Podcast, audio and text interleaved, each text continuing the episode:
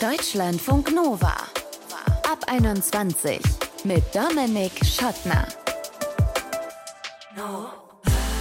So, Leute, einmal durchrechnen. 40 Stunden Arbeitswoche, fünf Tage die Woche, acht Stunden jeden Tag, dazu noch Hin- und Rückweg, sagen wir so ein bis zwei Stunden, sind schon 10 von 24 Stunden weg.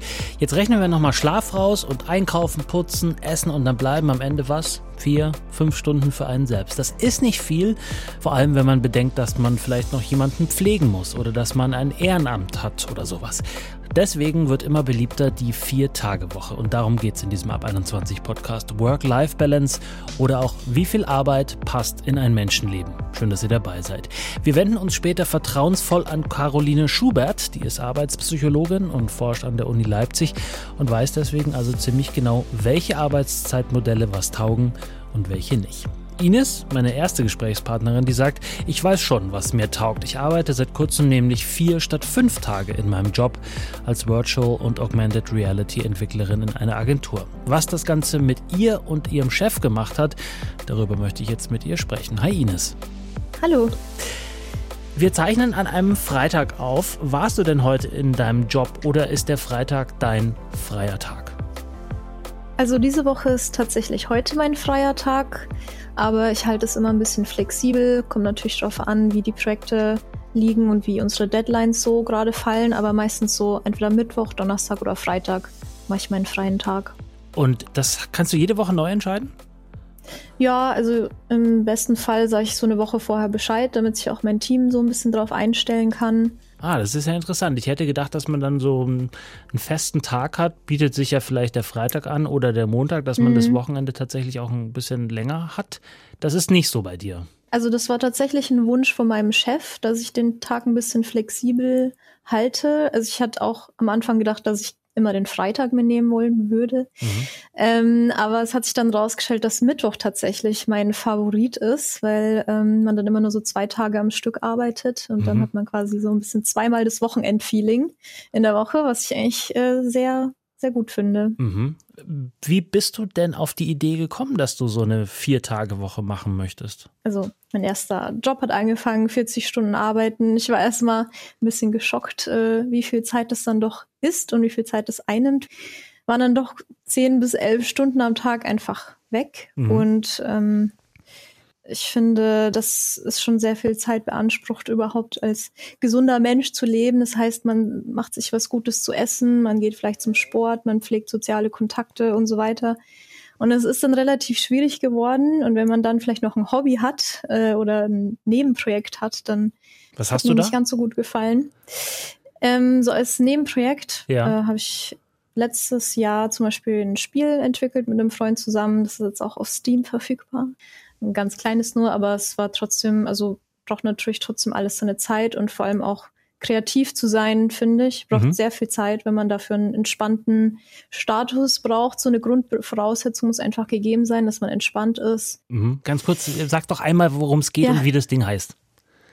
Okay, äh, ja, unser Spiel heißt Perry Furry Adventure und da geht es darum, dass eine kleine Katze aus dem Haus entflieht sozusagen und ähm, die Besitzerin läuft dann hinterher und man selber spielt die kleine Katze, die dann so ein bisschen Endless Runner mäßig dann vor der Besitzerin wegläuft und dann auch noch gegen Hunde kämpft und über Autos springen muss und so. Also ja. und, und das hast du entwickelt, aber in der Zeit, als du noch die 40 Stunden gearbeitet hast. Ja, das Projekt haben wir angefangen. Da hatte ich noch nicht diese 40-Stunden-Woche. Da war ich noch als ähm, Freelancer ein bisschen tätig zwischen Studium und meinem jetzigen Job. Genau, da hatte ich natürlich ein bisschen mehr Zeit.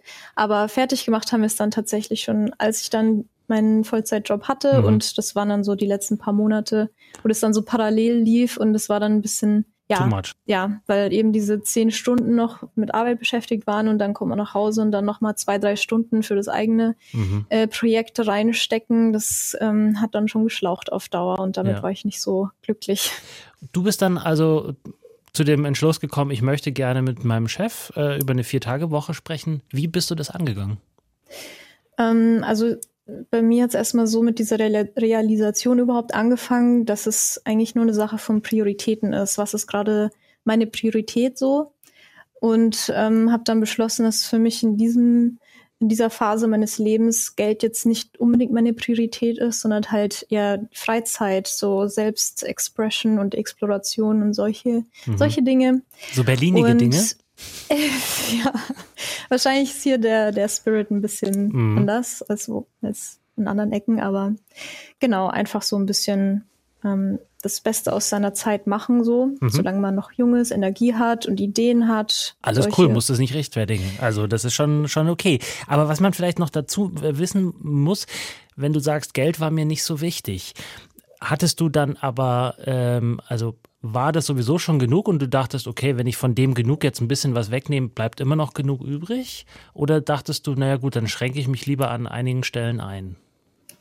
Ja, also es ist eigentlich immer noch genug so. Also vielleicht ein paar Mal weniger essen gehen im Monat und dann ist das Gewissen auch beruhigt so. Also ich komme schon noch über die Runden so. Es war natürlich schon ähm, eine kleine Umstellung, mhm. muss man schon sagen. Okay, und dann ja. bist du zum Chef gegangen und hast gesagt, so, genau. ist ja alles ganz nett hier, aber ich würde eigentlich gerne einen Tag weniger arbeiten. Hat er gesagt, das ist eine super Idee oder wie lief das ab?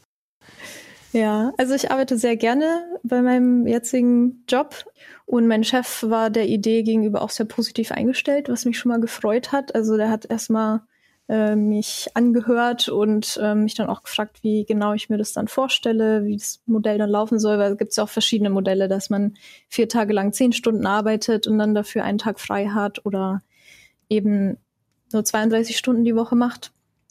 Und ja, dann ähm, sind wir zu dem Entschluss gekommen, dass wir es gerne mal ausprobieren wollen, einen Monat lang, ob das dann auch funktioniert, ob der Workload, äh, ob ich meine Arbeit auch noch dann schaffe in dieser Zeit und so weiter. Und ja, meinem Chef war eigentlich ähm, nur wichtig, dass ich eben diesen Tag flexibel halte und dass ich die Zeit, die ich dann mehr habe, auch zur Erholung nutze, damit ich dann quasi in der Arbeit voll da bin und mit ganzer Energie diese Zeit dann nutze, die ich da bin. Mhm. Ja, und ähm, auch, dass ich äh, mehr ins Office gehe, statt im Homeoffice zu arbeiten, einfach um den Anschluss zur Firma und zu meinem Team nicht so sehr zu verlieren. Und es hat äh, sehr gut funktioniert, muss man sagen. Wir sind beide da mit einem sehr positiven Gefühl rausgegangen aus diesem Monat. Mhm. Und auf jedwede Kritik, die er vielleicht hätte äußern können oder ein oder gegen äh, oder Einwände, die er vielleicht hätte haben können, hattest du immer ein passendes Argument parat oder hast du einfach so immer auf dein Gefühl verwiesen? Nee, also ich habe mich da schon ähm, sehr stark darauf vorbereitet auf dieses Gespräch, weil es mir einfach halt wichtig war, dass es am Ende klappt so.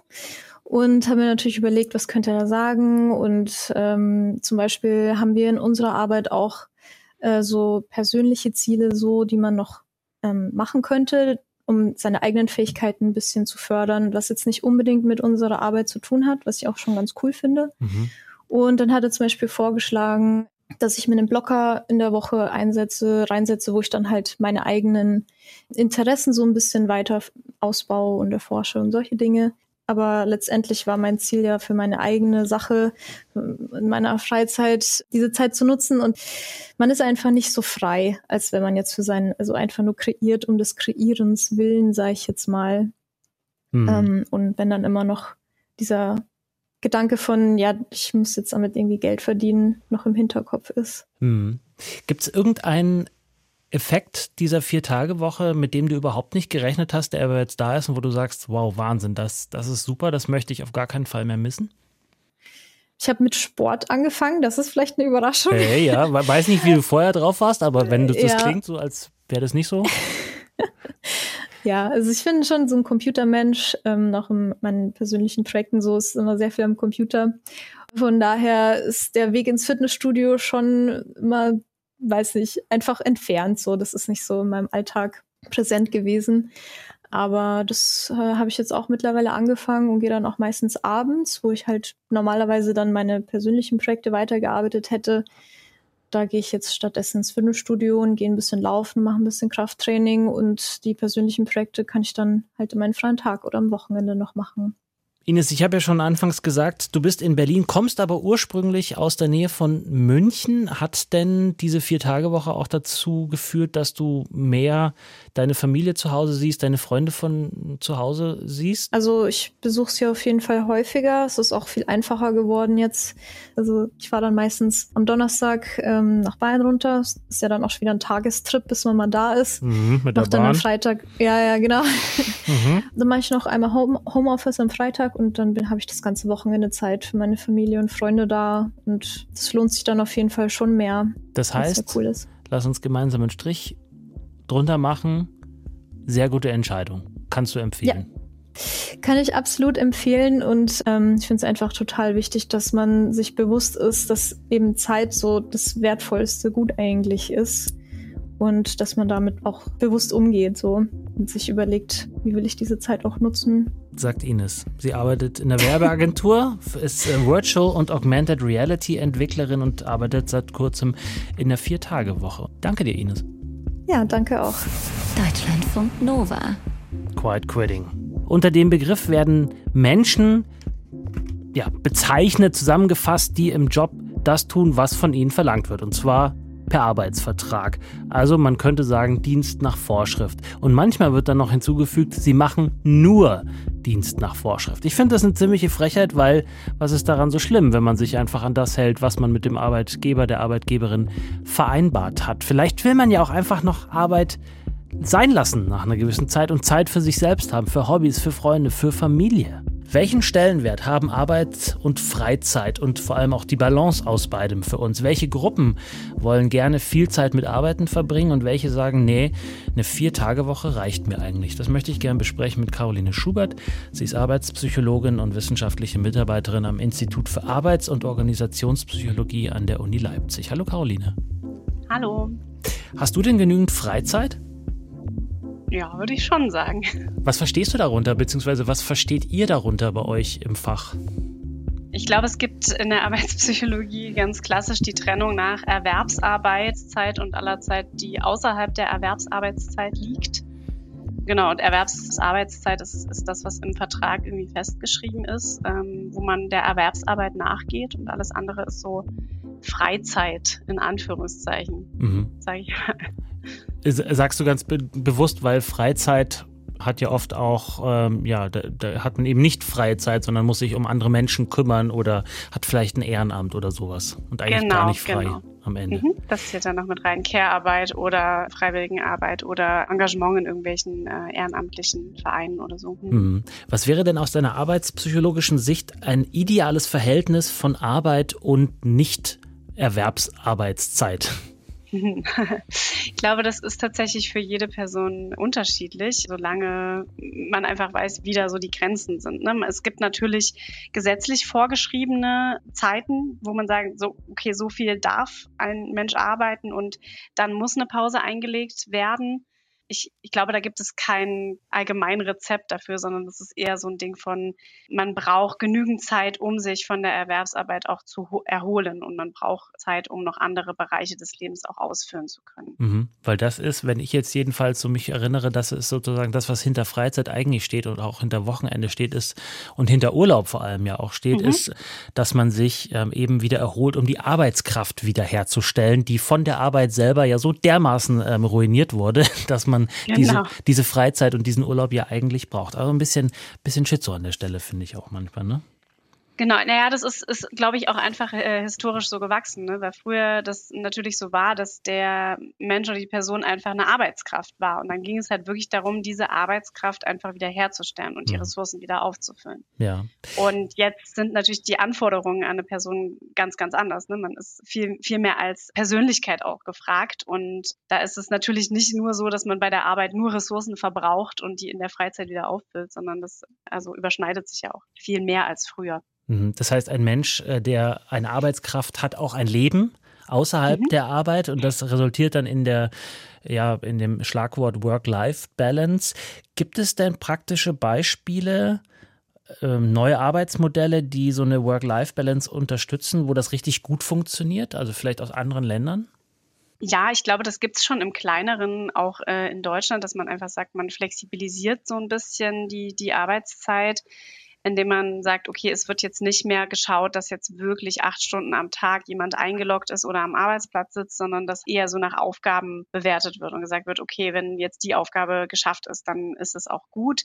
Ähm, es gibt so ein bisschen übergreifendere Ideen schon, dass man das flächendeckend auch ein, einführt. Es gab eine Studie in Schweden mal bei so Sozialarbeitern, die geschaut haben, was passiert denn, wenn wir die Arbeitszeit auf sechs Stunden am Tag reduzieren und was passiert mit den, mit den Leuten, was, wie wirkt sich das auf deren Wohlbefinden und Gesundheit aus.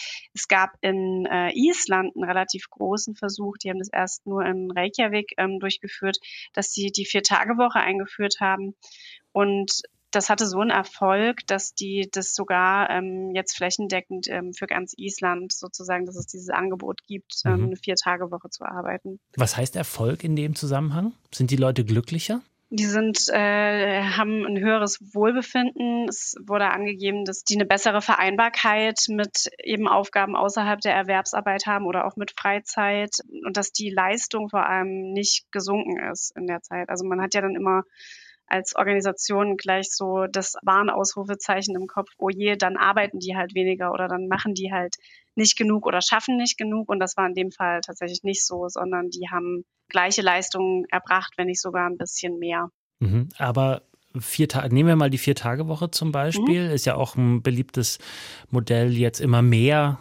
in Deutschland. Heißt es, dass man an den einzelnen Tagen dann länger arbeitet oder man arbeitet genauso viel wie vorher, verdient vielleicht auch ein kleines Stückchen weniger dann, aber ist in den Stunden, die man da ist, vielleicht einfach ja präsenter und lässt sich nicht so sehr ablenken? Also ich glaube, die Idee von der Arbeitszeitreduzierung wäre schon, dass man wirklich die Arbeitszeit reduziert und nicht die Arbeitszeit einfach zusammenquetscht auf vier Tage. Das heißt, es würde dann schon weniger Arbeitszeit sein und dann kann man je nachdem, wie der Arbeitgeber das mitmacht, überlegen, ob man dann die Arbeitsaufgaben auch anpassen will oder ob man einfach schaut, ob man nicht sogar das Gleiche auch schafft. Es gab dann ähm, Informatikunternehmen, ähm, dass die nur noch bis zum Mittag oder so gearbeitet haben und dafür aber halt sehr, sehr fokussiert die haben, glaube ich, Produktivitätssteigerungen sogar dadurch gehabt, ne? dass sie halt sehr, sehr effizient in der Zeit gearbeitet haben und dafür aber auch sehr viel mehr Zeit für die Bereiche außerhalb der Erwerbsarbeit hatten. Wisst ihr aus arbeitspsychologischer Sicht, ob denn Menschen jeglicher, jeglichen Hintergrunds sich sowas äh, leisten können, die Arbeitszeit zu reduzieren? Oder sind das auch eher aus Jobs, die sowieso schon relativ gut bezahlt sind und okay, dann kriegen die ein paar hundert Euro weniger und arbeiten dann eben auch weniger? Ich glaube, da muss man auch nochmal unterscheiden. Einerseits, ob jetzt wirklich die Arbeitszeitreduzierung auch dazu führt, dass man halt weniger Geld bekommt, weil es gibt auch Modelle, wo einfach die, das Gehalt nicht angepasst wird, sondern man einfach sagt, okay, es wird halt jetzt weniger, dafür aber effektiver gearbeitet. Das Gehalt bleibt aber das gleiche. Genau, das würde ja nochmal ganz andere äh, Sachen mit sich ziehen. Mhm. Genau, und die, die andere Frage wäre jetzt, ob das in allen Jobs sozusagen möglich ist. Also könnte zum Beispiel, keine Ahnung, in handwerklichen Jobs, wo jeden Tag wirklich fette mhm. Auftragslage mhm. ist und man vor Ort sein muss, um die Arbeit auch mhm. durchzuführen und nicht Homeoffice machen kann, ob das da genauso möglich ist. Möglich ist es schon. Es ist halt wesentlich komplizierter, das in manchen Sektoren umzusetzen. Also gerade wenn man auch an Pflegepersonal denkt, da ist halt ein Bedarf da, dass die auch eine bestimmte Anzahl an Stunden irgendwie abdecken. Ne? Also dass die halt dauerhaft zur Verfügung stehen. Und also gerade so medizinisches Personal. Und da ginge das sicherlich auch, eine Arbeitszeitverkürzung einzuführen, aber das müssten halt dann, da müssten, glaube ich, alle mitziehen und dann müsste man das irgendwie so äh, groß aufziehen, dass es auf jeden Fall eine größere Herausforderung wäre. Ist ja ganz schön viel, was ihr da als ArbeitspsychologInnen äh, analysieren müsst. Also bei euch müsste eigentlich der Workload ein bisschen gestiegen sein in den vergangenen Jahren, oder? ähm, ich, äh, beim Workload. Oder gehst du mit gutem Beispiel voran und machst auch nur vier Tage Woche? Äh, vier Tage Woche äh, nicht, nicht unbedingt, aber ich achte schon sehr genau darauf, dass ich nicht zu viel arbeite oder dass noch genügend Zeit auch für andere Bereiche übrig bleibt. Sagt Caroline Schubert, Arbeitspsychologin von der Uni Leipzig. Vielen Dank. Sehr gerne. So, und wie ist das bei euch? Wie lange arbeitet ihr? Seid ihr eher so Typ Überstunden oder seid ihr Typ Vier-Tage-Woche? Schreibt uns mal mail at deutschlandfunknova.de oder eine Text- oder Sprachnachricht bei WhatsApp geht auch 0160 9136 0852. Egal wofür ihr euch entscheidet, bleibt gesund und geschmeidig. Ciao. Deutschlandfunk Nova